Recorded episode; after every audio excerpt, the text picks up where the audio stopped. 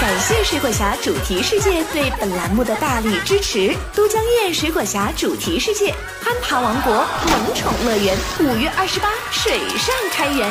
那我们的动画收场接着说功夫熊妹儿。会现在开始。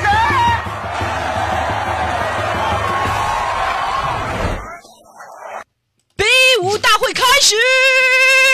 这个熊猫儿是个疯了的。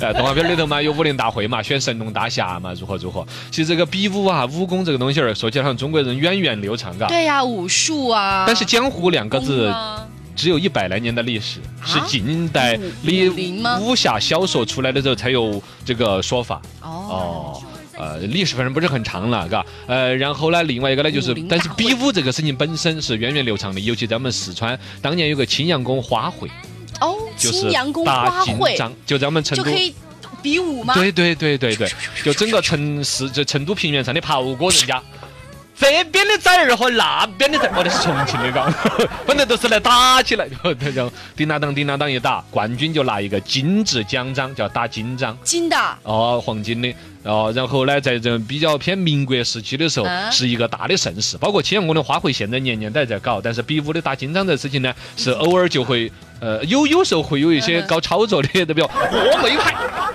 华山派，就就一一个大爷就是在公园儿里练剑了，那些练了，哦，也不能说了，到时候你要投诉我，呃，就是还是有一些武侠界的人士偶尔借到这个本身青阳宫花卉打金章的这优秀传统，时不时有一句，但是呢，毕竟这种尚武文化已经在现代不存在了。嗯，这就说武功武术对于我们成都人来说还是有一番骄傲有一份的。经典历史的。功夫熊猫说针灸，我记得你好像说针灸会让我舒相信我没错的，只是很难找准穴位，因为你身上有太多的肥肉。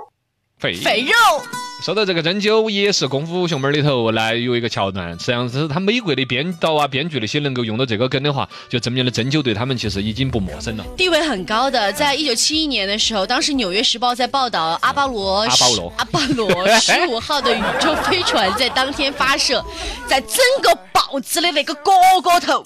就有一篇，现在让我告诉你们，我在北京的手术。这篇软文的报道，登在了中缝。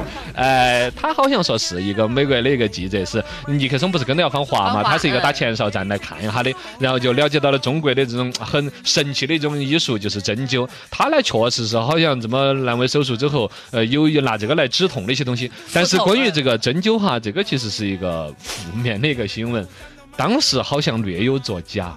略有作家，就是关于说做手术的时候都不用打麻醉药，直接用针灸来灸。有点夸大了吧？岂止是夸大那，别的这舌头都咬断了那种弄出来的。